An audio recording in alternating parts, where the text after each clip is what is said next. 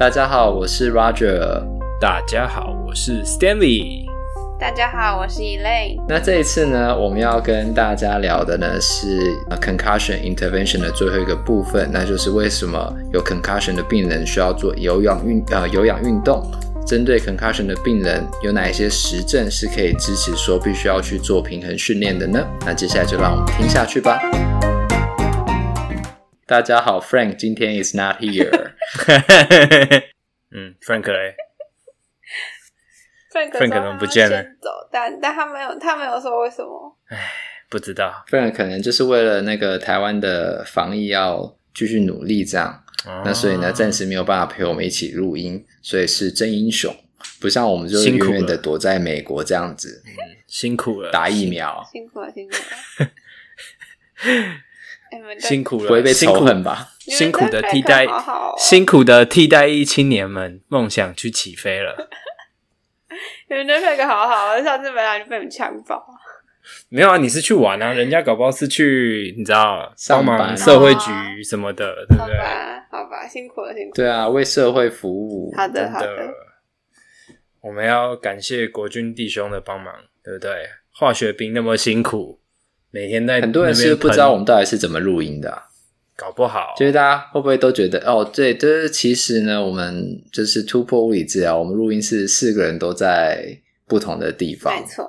然后呢，我们每一次就是各自开各自录音的软体，Audacity 这样，然后呢，各自把音档录完之后呢，再有一个人就是统一的剪辑这样，uh. 嗯，对对，所以有时候可能会听到。呃，好像笑声没有同步这样，那不是故意的。哇，我后置的时候，我尽量把大家的笑声剪在一起。啊，其实多数笑声就是大部分都是同步的。如果没有同步的话，或者是说那边应该有笑声没有笑声，我也会把前面的笑声剪到后面去这样。嗯，这个笑声应该有同步，所以呢，就是确定我们的节目效果的品质还不错。那我发现最近有。很多人都一直有在点名我们，就是 at 我们突破 PT。那我觉得这也算是对我们突破 PT 的一个肯定，真的。那表示说呢，我们突破 PT 的品质上已经得到了很多数人的认可了。这样，真的。至于多数人是多少人就，反正物理治疗人就那么少，大家圈子那么小，圈子很小，对不对？圈子很小，朋友的朋友就都是认识的，这样。对啊。哦，对，我们上次有被 tag 一个。那个有一个学妹 take 我们，她就说她真的是洗衣服、折衣服的时候在听 Two Pro PT，跟 Elaine 讲的一样。Elaine 之前不知道哪一集的时候讲到说她会呃折衣服的时候听 podcast，podcast，嗯，然后她就说她就是这样，真的是折衣服的时候在听 Two Pro PT，真的很上进。我也觉得可能是因为台湾刚好呃前段时间就是。因为都要待在家里嘛，嗯，所以听突破 PT 的人也变多了，嗯、来按赞的人也变多了。这样，希望不希望台湾继续封下去，但是希望来按赞的人可以持续来按赞。这样，对对对，就算再忙也要点个赞，做个功德。对啊，再忙也要陪你喝一杯咖啡。嗯，我最近有在想一件事情，我觉得听突破，就听我们 Podcast 的话，如果把 CP 区本人。拿出来，然后在旁边做笔记，我觉得会辅助效果会蛮好的。如果单纯听的话，我觉得还蛮吃力的吧，因为资讯量真的太大了。嗯，所以大家就是要一边折衣服，然后一边把那个 CPG 拿出来，一边画重点，这样，算了，然后一边听突破 PT，还是还是就大家 好累哦，细听专变，细听专变。可是我觉得，我觉得你把 CPG 拿出来，然后放在旁边，边听边看，好像有在上课的感觉。可我们就想要让大家轻松一点点，对啊，这样这样子这样子压力太大了。其实就是像我们最一开始说的啦，summary 拿出来，把 summary 看完，剩下的听你觉得有用的再听就好。因为当当我们变真正开始在工作之后，有时候看的病人的族群会蛮特定的，嗯，没错。所以其实你就先挑你有用的来使用就好了，这样对，不用说哦，全部都要看完，没听完好像有罪恶感。应该是不会有人没听完会有罪恶感，没听完就算了吧，应该不会有罪恶感。他开始不会有罪恶感呢？对啊，我我只是觉得，就是说，嗯，大家如果觉得常见到的，然后我们还没有讲到，然后很想要我们讲的，也可以来留言跟我们讲，嗯、因为这样我们就知道说我们下一季要做什么样的内容。虽然刚刚好像已经 不小心挖了知道我们不小心挖了一个坑要跳进去，但是我觉得那个坑不错啊，那个坑不错，那个坑跳跳的很值得。对啊，我们可以把前面的前方的路全部挖满的坑，就走走一走就掉下去，没有关系。因为其实我们已经讲完了，就是呃，cervical 的 CPG 嘛，whiplash，然后也讲这次也讲了 concussion，在这期间一直都会。听到就是 dizziness vertigo，嗯哼，呃，BPPV vestibular oculomotor，嗯，那这些对于没有不是 specialized 的 PT 的话，会比较陌生一点。那特别是刚毕业的 PT 或还是学生的 SPT，嗯，所以可能我们之后真的就会做这一个系列，嗯，那让大家有更全面的认识。我也这么觉得。好，那话不多说，那接下来呢，还是要进入到我们今天的主题哦，那就是 concussion 最后一个 intervention 的部分。那同样的，因为 Elaine 在这一方面呢有呃特别高的兴趣，所以将会由他来主讲这个部分。好，我还以为是因为，我还以为是因为云霄飞车做太多，然后所以就必须要来讲这个部分，绝对不是为了赎罪这样。还状态显示还在中这样。你有去买赎罪券吗？哎、欸，赎罪券，哪里有卖？跟我说啊！我去，去找马丁路德，去找马丁路德。好，那就接续上上一次 intervention 的部分。那这次的话，会先从之前讲到就是耐力训练的部分来，就是就是如果说病人的耐力不好，就或者心肺耐力不好的话，就是有哪些 intervention 可以做。那这个的话是一个 level A，就是它的证据等级很强的。他是说，哦，治疗师应该要执行症状限制渐进式的有氧训练。那就要依照病人他的目标、他的舒适程度、生活形态及用的器材来制定训训练的形式跟计划。那在理论上的话，治疗师可以针对耐力不没有耐力不足病患问题的病患进行渐进式有氧训练，来减少衰弱或是功能退化，就是 deconditioning 的风险，并且促进脑部功能性的复原。然后同时也提供一些药物性非提提供一些非药物性提升。心心理健康的方式，那这个是针对就是有氧运动或是耐力训练部分的证据。那就是接下来要讲到的是 motor function inter intervention。那就是 motor function 的话，就是再提醒大家一下，它的定义就是动静态的平衡、动作的一些协调性跟动作控制相关，还有多 task 的这些东西。那它的证据等级的话是比较弱的证据等级，是 level C 而已。那他就说，物理治疗师就是应该要，就是鼓励物理治疗师针对于就是静态平衡、动态平衡、协调、动作控制这些的运动能力进行介入。那同时也可以针对特定的工作、休闲活动或是运动进行训练。那就是跟之前其他的训练一样，就是要渐进式的增加它的强度。我觉得这这个它虽然就是证据等级是 C，但它的意思大概是这样，就是说如果病人有这样子的需求，或者说病人有这一方面的缺失，那我们才需要去介入。那如果病人没有，他的主要的问题是呃晕眩眩晕，或者是呃颈椎活动度啊、肌力等等的部分，那我们应该去着重在另外一个部分，就像前面。急速提到说，我们必须去克制化病人的需求，这样子。嗯，好的。那最后的话，就是讲到针对在追踪病人的进步幅度这一部分的话，证据等级是属于专家建议，就是他建议说，物理治疗师应该要定期的记录病患的症状，跟进行动作相关损伤的再评估。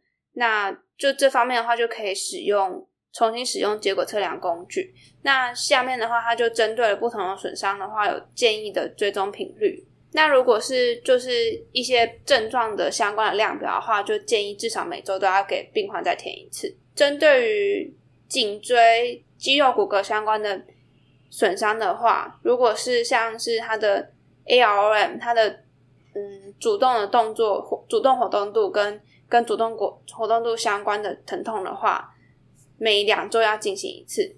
那如果是针对于颈椎的，嗯，肌肉的力量跟它的耐力的话，就是你在初评的时候要看一次，然后每四个礼拜要再看一次。那如果是就是嗯，proprioception 跟关节位置有损伤的话，就是除了在初评的时候要看，然后每四个礼拜要再看一次。那如果是就是自己自评量表的部分，像是之前有讲到的颈部失能量表，还有它的那个呃头痛的失能量表的话，就是也是在出评的时候要看一次，然后每两个礼拜要再看一次。这个就让我想到之前有一个呃学长问的问题，嗯、我觉得我们好像在好几几集前也有呃回答这个问题。那这边这个 CPG 就有提供一个说，呃，你针对 concussion 脑震荡这一类的病人。就是你，当你要做 NDI 的时候，你就是要每两周做一次。出评完之后，每两周要回要回回头让病人再做一次这个，去追踪病人的，去监测病人的呃进步或退步的状况。嗯，我觉得在这边的话，呃，比较多的研究其实是着重在有氧训练的部分。嗯，那。呃，这边有 Level One 的研究，它是一篇 High Quality 的 RCT 呢。它其实是说，病人呢，其实在呃有了 Concussion 之后的十天之内，他就开始做有氧训练的话，并不会因为这个样子，那他后面可能愈后就会比较差。也就是说，你就算在十天之内，或一其实是正在一个礼拜之内。做这些介入，它都是安全的，所以不要担心说哦，病人呢才刚 concussion，我是不是就不能介入了呢？这是错的。那另外呢，也有研究呢是说，做有氧训练其实不单纯是为了让病人他的心肺能力变好，它其实呢还有另外一个功效是可以增加，就是 neurologic 的 recovery。那这边的话呢，我觉得听众可以用另外一个想法呢去理解说，为什么这样子可以增加病人 neurologic 的 recovery 呢？是这样，就是说有时候你当病人他做有氧训练或在评估的时候，他并不是跟你说他很喘，但是他可能是跟你说我有点头晕或有点头痛，嗯、也就是说他出现的并不是呃心肺耐力不足的症状，而是神经学的症状。所以在有氧介入的这一块呢，听众除了去了解哦是训练心肺之外，另外一个想法可以想到的是，你其实是要训练呃你的身体，让血流流到脑特定的部分，让那一个特定或受损的部分血流量增加，它其实是这样的一个过程。所以这个也可以跟之前提到，就是说为什么有 migraine 的人。它是一个危险因子，因为有 migraine 的人，他有一个部分就是说，他脑部血管的供应哦，并没有比其他人来的好，所以呢，他才会有就是这种 migraine 的现象。嗯、那同样的，今天有 concussion 的病人，他因为 concussion 之后，他脑部的血液循环也受到了影响。这也是为什么呃有氧运动这一块是特别重要的。这样，因为其实这边它是两篇 level one 的 evidence。然后呢，一篇 Level Two 的 evidence，所以其实它的证据等级是很高的。所以我会觉得说，哦，除了考虑病人呢，他是要 return to sport 之外，你会要做有氧。那其实单纯为了 neurologic 的 recovery，你也可以把病人就是丢到脚踏车上，然后呢，让他去骑脚踏车。那在介入这一边的话呢，我们之前有提到，就是说有 protocol 可以使用。不过呢，因为目前的研究呢都还在进行，并没有说哦脚踏车就比 treadmill 好，或者谁就比谁好这样。所以只要是病人症状可以接受的，然后呢跟病人功能需求比较相符的，那都是可以使用的。所以我觉得这是一个呃听众可以用另外一种方式去了解说，为什么我们会希望病人可以去做这些有氧的训练。好的，那接下来就继续讲。呃，在追踪病患情况的部分的话，如果是有前庭跟视动损伤的部分的话，假设是刚讲的良性阵发性滋味性眩晕的话，就是我们用的那一个，就是刚讲的耳石复位的方法，就是除了出品的时候要看，然后每个礼拜的话也要都要都要再进行评估，那直到说哦，病患会就是回报说哦，没有再眩晕了。没有眩晕的情形。那如果是其他的前庭或是视动功能的话，就是初评的时候看一次，然后每两个月再看一次。自评量表的部分的话，像是嗯那个 Dizziness Handicap Inventory 也是初评，然后每两个月再看一次。如果是运动功能的部分的话，就是刚之前在测试的时候，就之前在讲的时候有讲到说，测试可以用渐进式的心肺耐力测试来做。那这个的话就是，嗯，至少就是你在整个治疗过程中，至少要有一次的，嗯，治疗 session 是用来做这个。然后如果说病患他没有没有说哦，我我觉得我耐力不好，或是我在。就是走路或是在骑脚踏车这种比较高耐力的活动才会头晕的话，那就是可以看就看治疗师可以自己评估说哦，我想不想要做这个测试？如果说你觉得没有必要的话，你可以选择不做。Motor function 的部分的话，则是你要去选择它适合他的年纪跟适合他的功能的功能，嗯，好坏来进行选择。那这个话就是初评，然后每两个礼拜再做一次。最后的话，就是针对比较是心理部分的话，就是他自己自我管理的能力的话，就比较像是，就他比较不像是之前刚讲的那些，他比较是偏 qualitative，他这个就比较是 qualitative，也就是说是叙述性的，那就是等于说你在跟病患的互动过程中，你就要去看说，哎，你觉得说他自我管理的效果好不好？然后或是你觉得他可能有一些。社会心理的因素会需要去解决的话，可能就要再进行转介这样。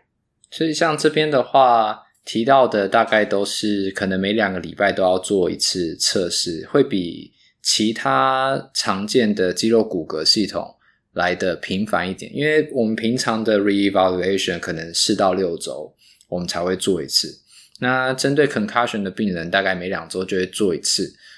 可能就是怕说，如果病人在两周之内他的症状如果急速加剧的话，呃，那可能就是说有什么严重的事情发生了这样。那我觉得这是为什么我们需要这么频繁的去评估，因为那毕竟是大脑嘛，我们总不希望有任何损伤发生，因为一旦损伤发生了，很多都是不可逆的。而且病人通常前面也讲过，通常大部分的病人。七到十四天，大概两周以内就会痊愈，所以先好，对不对？对，所以他搞不好两周就可以 discharge 了，就可以就可以不用再来看了。所以两周测一次，我觉得也是很合理的。嗯嗯，所以就是帮大家总整一下，其实，在 concussion 的病人里面呢，大概会是四个比较重要的地方。第一个就是他可能会有脖子部分。呃，肌肉骨骼系统的问题。对，那第二个呢，它可能会有前庭跟视动系统的问题。那第三个呢，则是心肺的部分，呃，要加强训练。嗯。那第四个的话呢，则是会希望病人可以做一些呃 multitasking 的训练。嗯，然后确定了他在同时动作跟认知的部分同时处理的情况之下，他是能够完成的。最后呢，才是让他们去训练做呃 return to sport 或者呢是 return to occupation 的训练。嗯，所以听起来好像很复杂，那大概呢其实就是这四个部分到五个部分要注意而已。对，那如果今天你发现 concussion 的病人，你不太知道要怎么治疗，怎么办呢？来听 Two Pro PT，哎，来听 Two Pro PT first，或者呢是把它转借给就是在这一方面呢。比较专业的医疗人员，可以是专业的治疗师、嗯、哦，可以是专业的医师。嗯，那这样子的话呢，病人可以得到比较完善的照顾啦，对不对？对啊，嗯，当然应该是要先转介，然后再来听 Two Pro PT，因为病人还是比较重要。嗯，然后你听完了以后，你变变得比较厉害了，那你这时候你就可以开始照照顾这些病人，你就可以开始看这些病人。没有错。所以，如果今天你没有听过突破 PT 的话，先转就别看了，这样对，或者是你边听边变得这么霸道，这样、啊、没有？还是你边听边看也可以。等一下，等一下，我我我我还不能治疗你，因为我还没听到那一段，我还没听到那一段。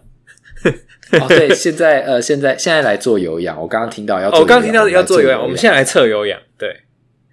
啊，我们啊要做 Dix Hole Pike，我们等一下做 先做 Dix Hole Pike。对对，我来测一下你的前庭系统，对，看一下你有没有 BPPV 这样。真的，什么是 BPPV？良性。B P P V，哦，对啊，良良性良性，滋味滋味，正发正发，对，你是头晕还是眩晕啊？差在哪里？不是都晕吗？哦，不不不不一样不一样，一个是感觉身体在晃，一个是感觉环境在转，你是哪一个？一个是全世界在转，世界绕着你为中心而转，你是哪一个？对对对，你是哪一个？这样，所以希望就是听过我们有关于 concussion 这一个系列的。听众们不要再对 concussion 感到陌生，concussion 并没有那么可怕，它其实就是其他的症状，然后呢，然后再加个 concussion 是这样吗？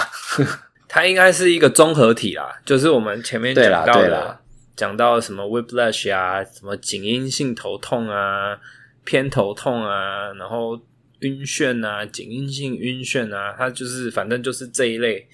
怎么听你越讲越复杂？哎，反正就是你要去鉴别诊断出来说它到底是哪一个。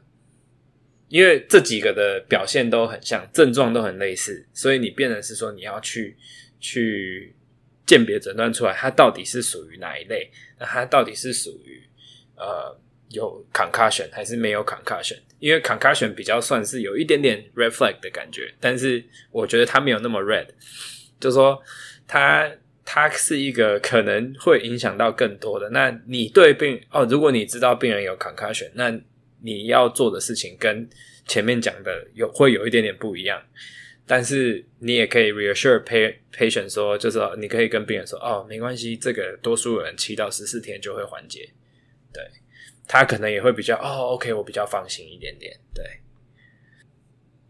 我刚刚要讲什么，忽然忘了，哎，失忆，失忆，哦哦，concussion，就是说，我觉得因为 concussion 的话呢。它其实一般病人来，他一定是跟你说我撞到头脖子痛嘛。嗯，那在今天听完今天这一集之后呢，你就可以好好的跟病人解释说，为什么你要拉起脚踏车。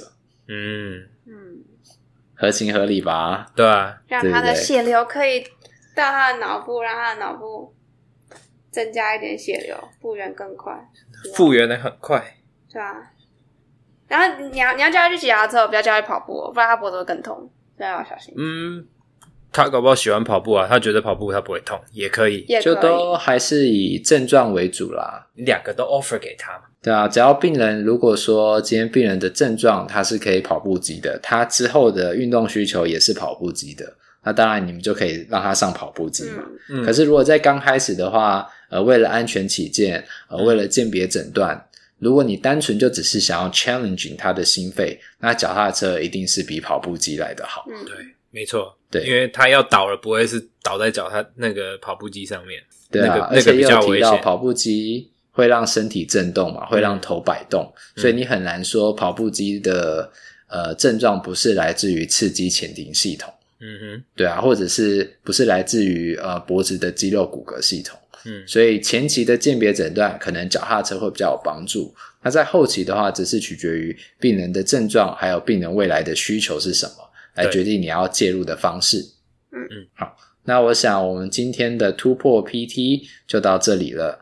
那我们下次见喽，拜拜，拜拜，拜拜。如果喜欢我们的 Podcast，欢迎到 Apple Podcast、Google Podcast、Spotify。及 YouTube 上订阅，也可以到 Facebook 和 Instagram 上追踪突破物理治疗。我们是突破 PT，我们下次见。